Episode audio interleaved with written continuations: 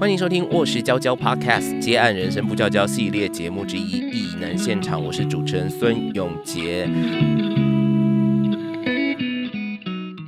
就是虽然我不会这样子，但我用这些标准在判断对方于我而言到底算不算是一个好的合作对象，这样这个可以判断的出来，就是可能是比较框架式那一块，就是感就是我会我就会不喜欢我的窗口或是我的的那个，所以那个窗口那一格就会涂黑，这样吗？也没有，我有点好奇这个实际的运作方式是什么。就是我会，就是我会希望窗口也会很也很会拉那些表格或框架给我，就是这个表格到底是有个具体的东西，还是你自己画出来的？不就是是什么 Excel 之类的吧？嗯 每个人不啊，比如像 Word 就才会拉 Excel，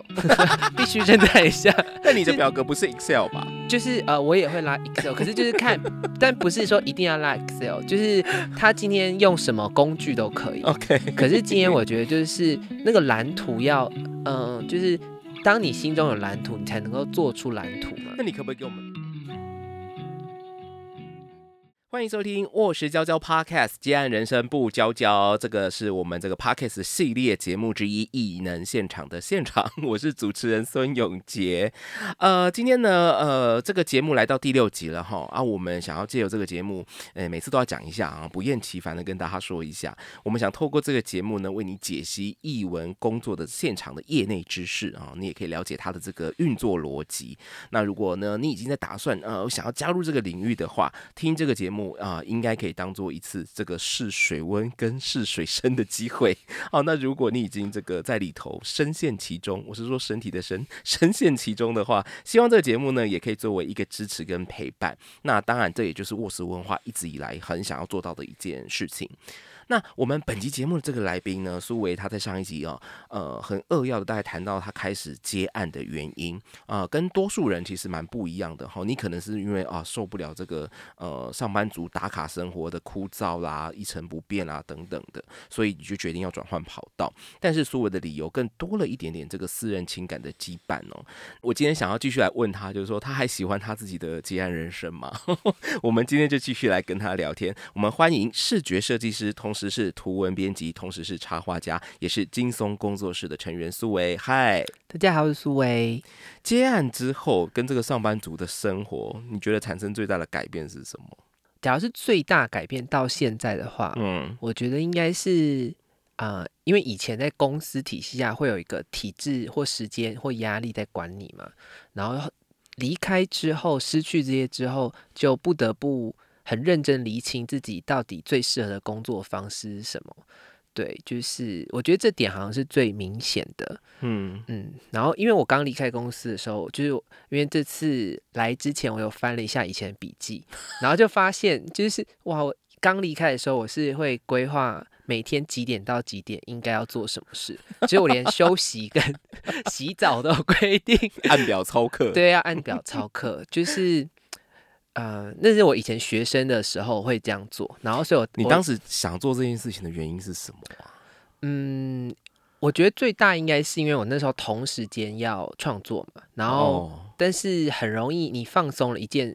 就是假如你没有好好掌控的话，你的时间很容易就被别人吃掉。哦，对，然后但是一步错，步步错。对啊，就是假如我真的有列，我想要几月投一个比赛，有个作品完成，哦哦哦就很需要控制嘛。嗯，对，然后嗯，所以一开始有尝试这样做，但是像我现在就完全不是这样子，就是我其实这样从一九年到现在这样也四五年了，四年多。嗯嗯，就是我现在的工作方式，就是发现我其实会有两种蛮不一样的工作模式，要一直切换。嗯，然后，然后，所以就是我现在是蛮，就是当然还没有平衡到最一一百分，但就是已经就发现说，哦，这我嗯、呃我可以随时切换这两种模式，然后看每天的状况是怎么哪两样。种啊？第一种是就是应该跟前就是就我们聊天中应该可以发现，就是我还蛮依靠感觉在做事的，所以就是比如说我今天发现我的身心都在抗拒最紧紧急的工作 A，就即使它应该要最先完成，但我在我的身就我的感受很。不想处理它的时候，效率其实只会更差。嗯所以我就会毅然决然的放下它，我就会先做其他的项目。嗯就是大概是第一种第一种模式是这样，就是我可能就是呃，比如把 B 工作、C 工作都做完之后，发现诶状况调理也差不多了，我现在已经没有什么奇怪的情绪了，那我就可以来做它。但假如发现还是不对劲，那我就继续做其他工作，或甚至就先来做创作或者什么，或甚至去看书什么，就是即使它很紧急，它也会被我往后推。嗯这是第一种。嗯，那另外一种模式，另外一种模式是我其实非常依赖，或是需要，就是不管是一个专案上，或是呃一个时间阶段，或者是甚至一个创作，就是我很需要整个一个框架的组织化，就是我很需要就是有把结构先拉好，嗯。然后每个阶段，然后点列式不同的项目，嗯，就是有点像是啊、呃我可以在这个这个就是这这段期间也好，或是这个专啊、事事项上，我可以有个比较俯瞰式的蓝图。嗯然后，所以我很爱拉表格，就 就想说，就是我就是呃呃，可能是表格也好，或是心智图，反正就看那个时当下需要什么。然后就是，所以就是我连创作也会拉表格，就是。这个时候嗯设计的专业就可以拿出来了。我觉得就是对，有也许是设计的专业，或是以前不知道，可能跟正大 广告训练有关系。但总之就是你拉，就是它其实就变得是非常精细的一个作业嘛，然后你会有很多的执行顺序。可是它这个状况跟另外一个就是你凭感受在做事的是很冲突的，嗯因为就是你拉好之后，万一今天状况不对，那你就是你就要打破那些就是计划跟规划嘛。所以其实，可是假如我今天完全没有规划，我没有一些框架或者是一些范围的话，我会很不安。就是对我就是反而身心状态会更差对也会也会影响到身心状况。哦。所以说，这是你刚刚讲的这两套模式，其实要很有弹性的切换。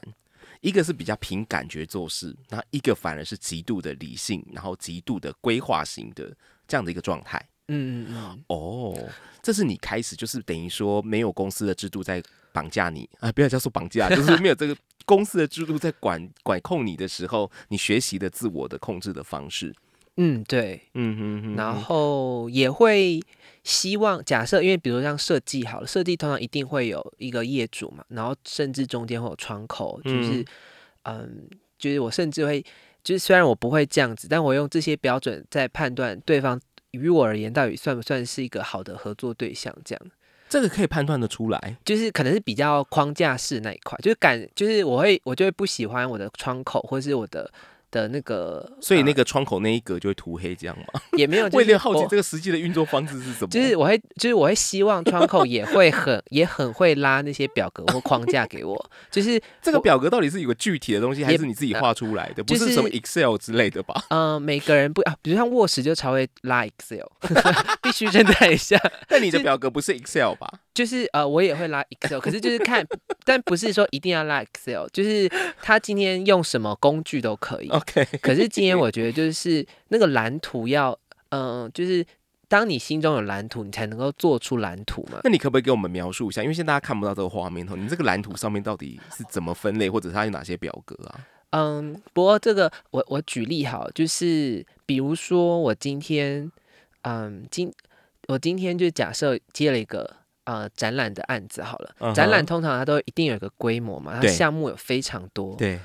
那今天呃，可是我们通常洽谈的时候都一定是就一段时间之前，有很多东西他都没有办法定案。哎，我先问一下，你在这个展览你是要负责什么角色？我应该就是视觉设计 OK 可是视觉设计可能假设今天啊、都只有我来负责好了。嗯那我除了一开始要设计整体主视觉之外，可能还有标准字啊。那之后嗯会有很多呃，比如说展板的应用项目，然后展板之外，可能还会有一些实际的物品要摆在哪边。嗯然后，但是同时他们要宣传，所以又有很多社群素材，不同的项目要套用。嗯然后他们可能要另外公关类的学行销，又有一些纸本的的，比如说邀请卡，然后或者是海报什么的，嗯项目会越堆越多。嗯然后每个项目负责窗口可能都不一样嘛，就是哦比如要公关类的，应该要可能是有呃公关负责这块的人处理，展板类又是可能跟那个编辑或写文字人比较有关系，而且可能大家的排期是不太一样的，所以这那么多条线会。不时交织一下又岔开来，所以但每一条线万一其实都有个实际负责人的时候，那我不可能跟每个人沟通嘛，我需要有个统筹所有一切的的的厉害的 PM 跟我一起对所有的事情。但是这些事情我在最一开始的时候一定是一片模糊，我只知道你有一个展览未来要发生，而在那么前期的时候，可能那个 PM 也知道有很多东西都还没定案，他他今天假如也是一个只就只是带着。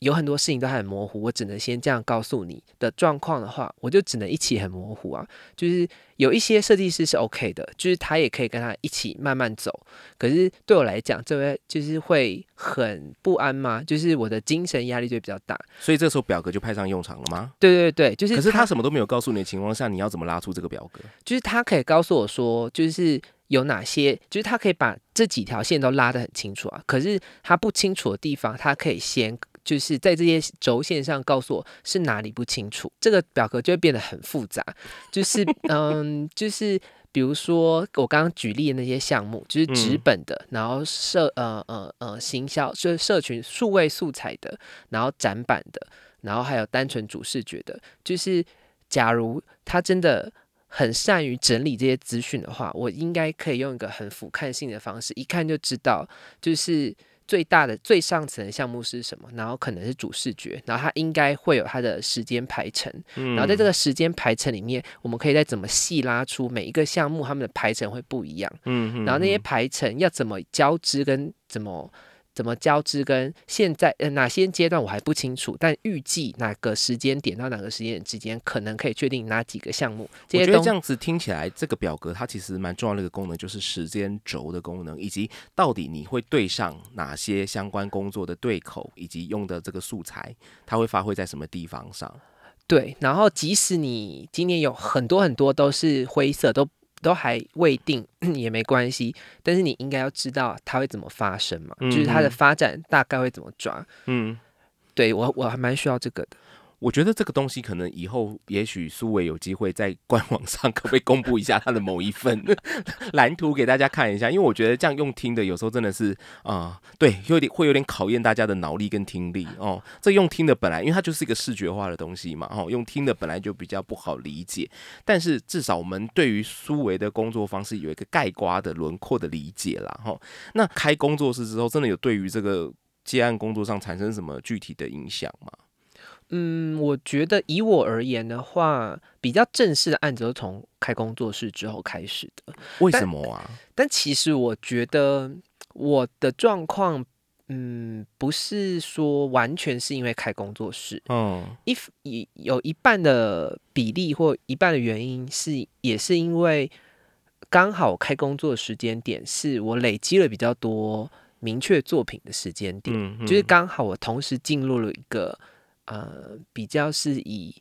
接案设计师自居的阶段，可以这样自居的阶段。嗯，然后所以的确从二零年开始，就是有比较多正式的作品。然后做通常就是我觉得比起开工作室这件事而言，还是作品带多呃，作品带案子，案子带作品，嗯，作品还是王道啦，可以这样说。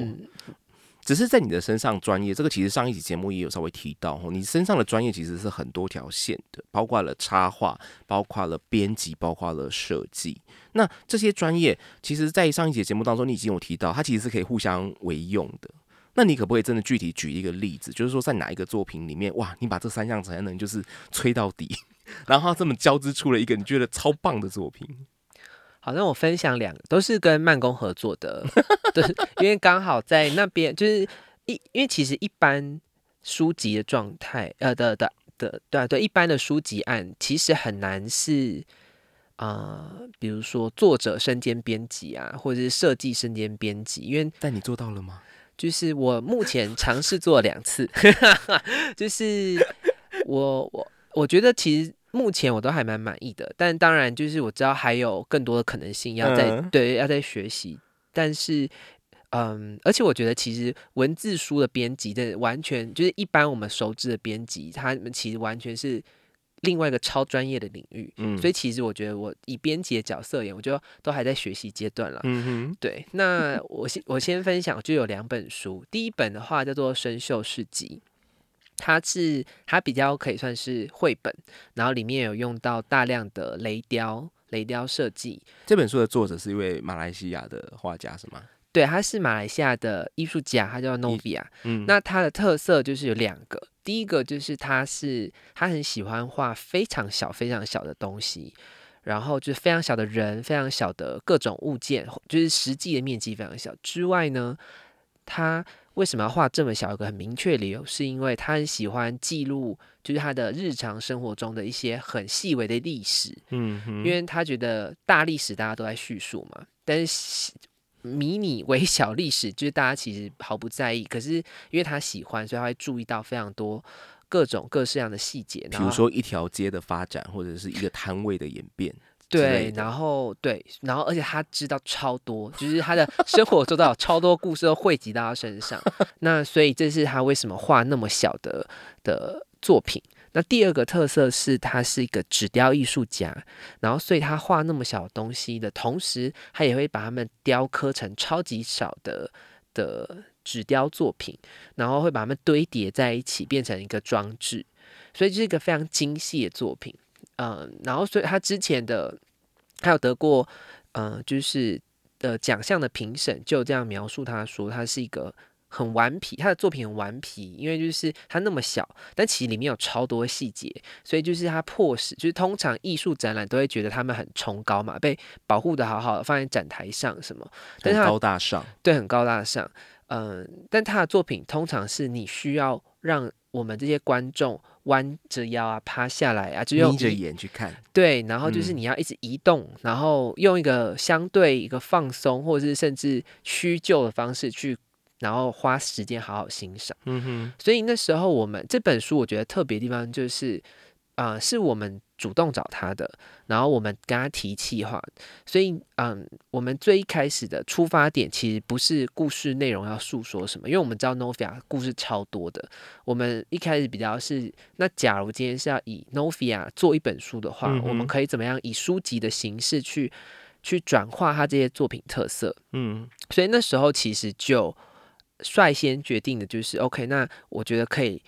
啊，尝试结合雷雕、镭射雕刻这个技术，因为镭射雕刻它可以雕非常细的挖洞，或者是造型雕刻出造型在纸质上，这样，那就是以这样的形式去跟他讨论说，就是嗯，我们觉得这样一页一页的很多很复杂，然后多重的的空间堆积，其实会是很适合他的他的作品。然后，所以就从这边开始讨论说，那他想要发展什么样的故事？那他就先交出了一段可能的轴线大纲之后，那我这时候再以比较前面就是可能就跟他讨论大概的故事发展，他就决定想要是讨论马来西亚当地的跳蚤市集。嗯哼，呃，定案之后，我就跟他稍稍微编辑一下大概的章节内容之后，我就先。帮他按照章节内容规划了可能构图的大概的构图需求，因为雷雕部分比较复杂，是今天呃雷雕它要每一页的洞口都的洞挖洞完的图像这样堆叠出来是彼此对应的，它那个阅读效果跟翻页效果显现。对，所以就变成创作变成要一来一回，跟一般的的绘本或者是漫画的创作不太一样，编辑方式也不太一样，然后所以。呃，我就提供了他，我就呃，对，回去了这些构图框架之后，他在呃画了很多的图像的原件，然后画完之后，再请我重新拼贴成可以真的完全 match 这些构图的状态。嗯，所以这本书其实花了非常非常多的时间在重置跟整理那些呃图像，为了让那段有雷雕的页面，就是让读者在翻页的时候，真的可以很像是在一摊一摊逛那些市集。的摊位，因为会越走越进去，越走越进去，这样。对，就会是他就是啊，就是一开始因为啊，为了配合这个设计，所以 Novia 设计的剧情就是一直逛不呃不同的摊位，一直逛，然后从入口逛到了 最后这样子。对，所以说在这个工作里面，你大概是负责了编辑，也负责了设计这两种角色，是这个意思吗？对，然后然后可能呃插图上基本上都是以他的。他的绘画为主嘛？对，整本书有算是可以算是细分成四个章节啊，就前面是一大段故事，但是有三小章这样。然后最一开始的开头那一小章，它其实就是在用嗯就是把马来西亚的地图的轮廓描述成、比喻成一种吃素的虫，叫伊蛾。嗯哼，然后对，然后所以可是这个蛾就出现这样一秒就没有了，所以我那后来就是有把那个伊蛾再延伸一点，最后因为伊蛾会吃书嘛，所以就像是把那个后面雷雕的挖洞再多做一点，延伸到前面伊尔的、这个像是被它吃掉的。对对对，有点像是它慢慢吃慢慢吃，然后最后挖出了这条雷雕隧道的感觉。哦。所以这边也有，我觉得可能是因为我自己本身也有在画插画，所以就是这些都经验是交织在一起，最后变成这本作品的对最后的样貌。听你这样讲，这这这本书这本作品，它本身其实是一件既精细然后又繁复的工作，所以说它其实呃，在这个创作的过程当中，它调动了非常多，尤其在你身上，其实调动了非常多不同的能力。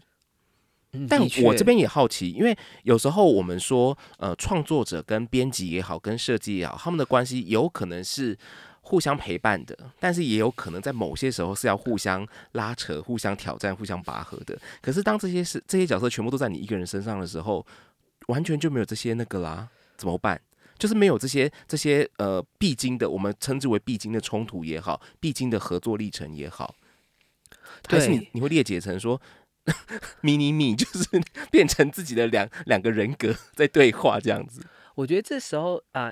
对，就是我觉得其实这个担心其实一直都在，然后在你自己身上，在我自己身上，因为就像呃，就像你刚刚提到的状况，就今天是不同角色的时候，其实是相对安全的状况嘛，因为大家都还是会有嗯、会需要跳出来看待一个作品的时候，对啊，然后嗯、我觉得第一个就是。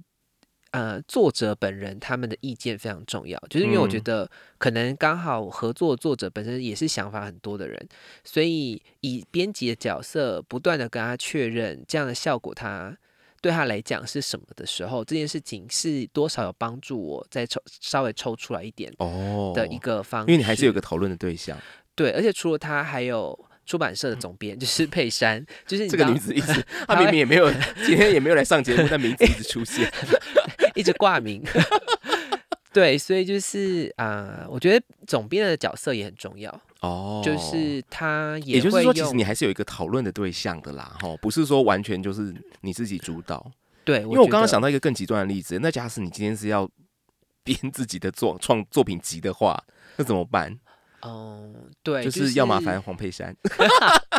对，也许可能有很多时候是要就变成是要跟抽，就是跟更多朋友讨论也说不定。但的确，像《鸟落地后》那一本书，它嗯其实是算是就等于是我独立以编辑角色跟创作者角色完成的书。嗯，嗯，那个那本书的状态的确其实就会是，呃，有点像是我闷着头做，然后嗯，虽然现在很幸运那个成果很好，嗯，但是假设下一本书是不是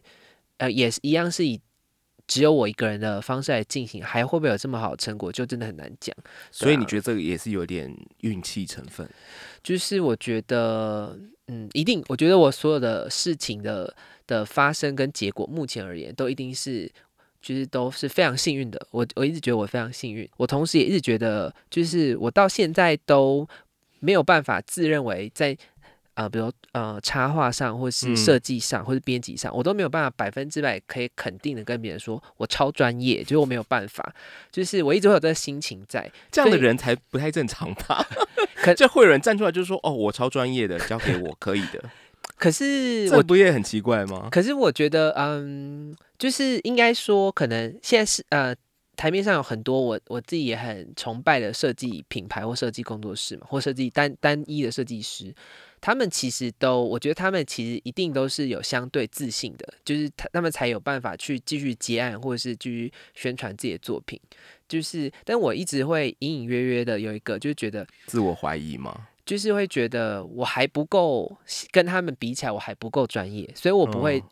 这样子，我没有办法这样肯定自己的同时，我就会觉得自己都是在学习状况。嗯、然后所以下一本书，假如我还是持续是以自己一个人主导一切，有没有办法那么好的成果？当然真的很难讲。可是我觉得我必须要这么做，就是我必须持续有这种自己处理一切，就是有编辑、设计跟插画的作品不断的产生，因为这是我最终的理想的的样貌。听起来这个是你自己给自己派给自己的功课啦。嗯嗯，可以这样嗯。说。好，那至于对于这个《鸟落地后》这本书，如果哎你想说这是什么书啊？我们上一集有稍微提到，大家可以回去听一下上一集。今天节目呢蛮开心的哈，这个来到尾声，然后听苏伟讲了很多，他刚才用了非常长的篇幅在讲那个创作的历程哦，他同时是 设计，同时是编辑，甚至于他同时也有呃调动他自己的这个绘图者的经验，完成了一个作品，那个过程是怎么产生的？虽然我觉得这个他的那个描述过程跟那本书本身很像，很多很细微、很小的地方，可是我觉得每一个环节都蛮重要的。我觉得呃一个人的成功或一个作品，它可以发光发热，有时候就是从这样子一点一滴、一点一滴慢慢累积出来的。那今天节目最后的最后一个题目，就是要请这个苏伟来跟我们所有的接案者们分享一下几个你觉得呃你职涯到目前为止你自己觉得最重要的工作心法，或者是说当做给大家一个提醒也好，好不好？好，第一个的话呢，我觉得我第一个想到是，我觉得累积是最重要的。嗯，尤其今天是针，假如是针对想要经营图文创作领域的嗯朋友来讲的话，因为就是我觉得持续产出，它才有可能塑造出你你如何被认识的那个独特轮廓嘛。嗯，所以即使你现在不知道那个轮廓是什么也没有关系，因为重点是先开始创作，才可能有东西可以啊、累积。尤其是假如你今天很明确想要成为一个插画家的话，那我觉得固定风格它就是其实最理想的，因为通常你有鲜明风格的时候，那找上你的 case 基本上就是因为喜欢你才来的。那这种很多插画家都达到这一步，而且他们都就我觉得这个状态是非常的舒服的。但最难的其实就是这个第一步，因为比如像我好，就是我可能喜我其实是喜欢很多种风格，然后很喜欢很多种配色方式的人。那那第一步要怎么办？就是一定会苦恼很久嘛，而且嗯最苦恼一定通常都是嗯。就是万一失败怎么办？就我好不容易挑了一个风格，然后累积了很久之后，发现就是我需要换风格怎么办？嗯，但其实这些事情都就是，就连很多绘本大师，他们在出版很多年之后，突然开始换风格，这些事情都比比皆是，而且读者也不会，就是他们也不会，就是用就是重新看待你这样。嗯，对，所以我觉得重点好像是啊、你自己喜欢最重要。就讲你当下发现那个风格就已经不是你喜欢的样子了，你你有个更喜欢自己的样子的话，请断然舍弃吗？请断然接纳新的自己。对，我们要看向自己喜欢的那一面。对，然后所以其实，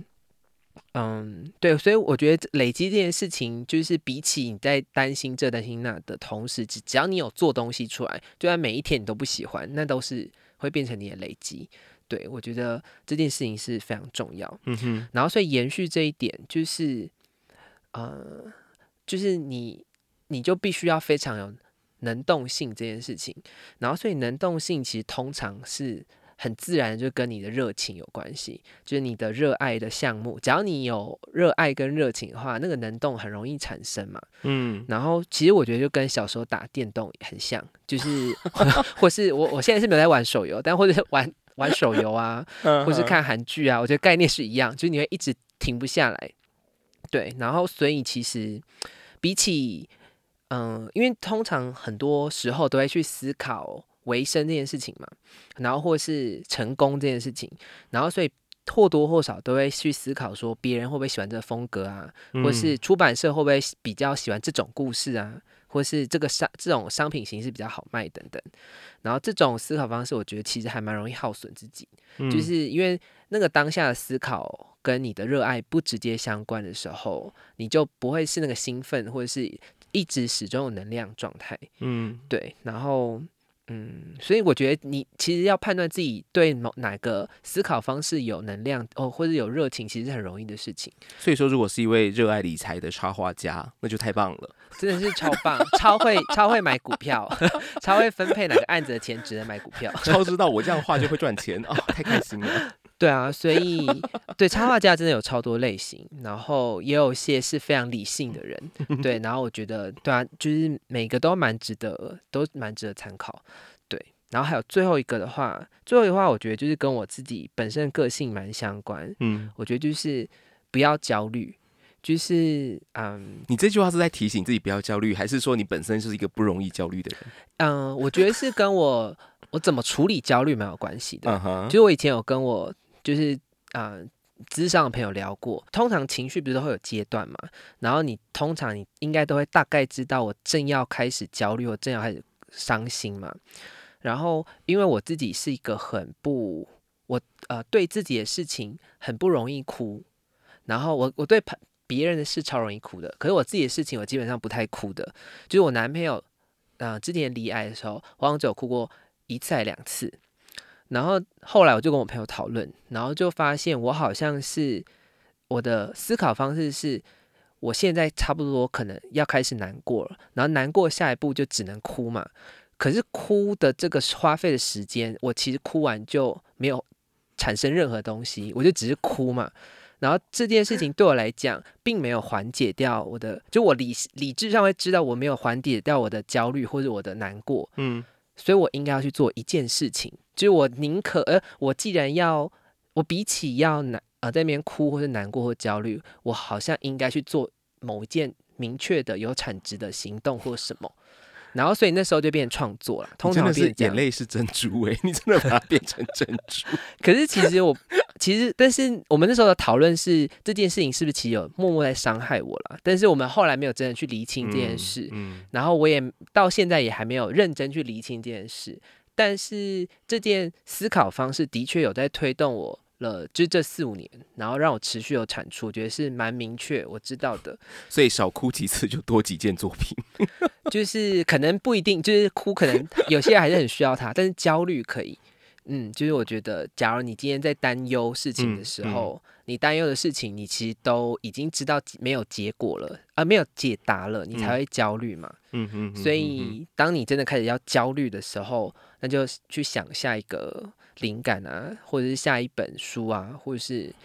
随便乱画插画什么。我觉得比起那边焦虑，更会让你更加舒服。嗯，今天苏伟这个最后给我们三个提醒哈，一个就是说你要去累积你的作品，你要动起来。哦，不要只是启动，你要开始有所行动。然后第二件事情就是要保持那个能动性，找到你的热情，它就会源源不绝的哈推着你前进。然后最后就是说，哎，你要意识到自己的焦虑，然后要怎么去处理面对你的焦虑。反而哭或不哭，这其实不是他想要说的，因为有些人透过哭，他真的焦虑就缓解掉啦。嗯但是他发现他自己无法，所以他想出了别的策略跟方式。那作为这三点提醒哦，希望在今天的节目最后给所有呃，也许你也正在接案路上，可能有遇到一些挑战或困难的朋友，呃，可以对你产生一些帮助哈。那我觉得今天苏维其实他讲了很多啦，然后在他人生不同的阶段，他怎么去累积他的各种专业能力啊、然后长出不同的能力之后，又可以互相为用，帮助自己，然后也帮助到别人，然后让自己成为一个我觉得真的是无法取代的关键。虽然他很客气，说自己还有很多的不足，但是我觉得他的 他这种各种混种的能力，长出这样子也一一长出一种属于他自己的特色哦。这在职场上其实找到定位是最最重要的。就像他刚才讲的，你的风格、你的作品。呃，怎么被辨识，被被能够被辨识出来，这件事情是呃，你可能最需要去经营跟追求的。好，那今天的节目最后呢，如果你也想要更认识我们的卧石文化，或者是我们旗下的教育品牌卧石教教，到底都来教你什么？你也可以从这里头获得什么，学习什么。那节目资讯栏就有我们的脸书、IG 还有官网的连接，欢迎按赞、追踪、留言，也填写听众问卷，然后告诉我们你听节目的想法，然后任何批评指教，欢迎都可以留言给我们。异能现场，我们每周三更新，下一集节目再见喽，苏维，谢谢。谢谢大家，拜拜。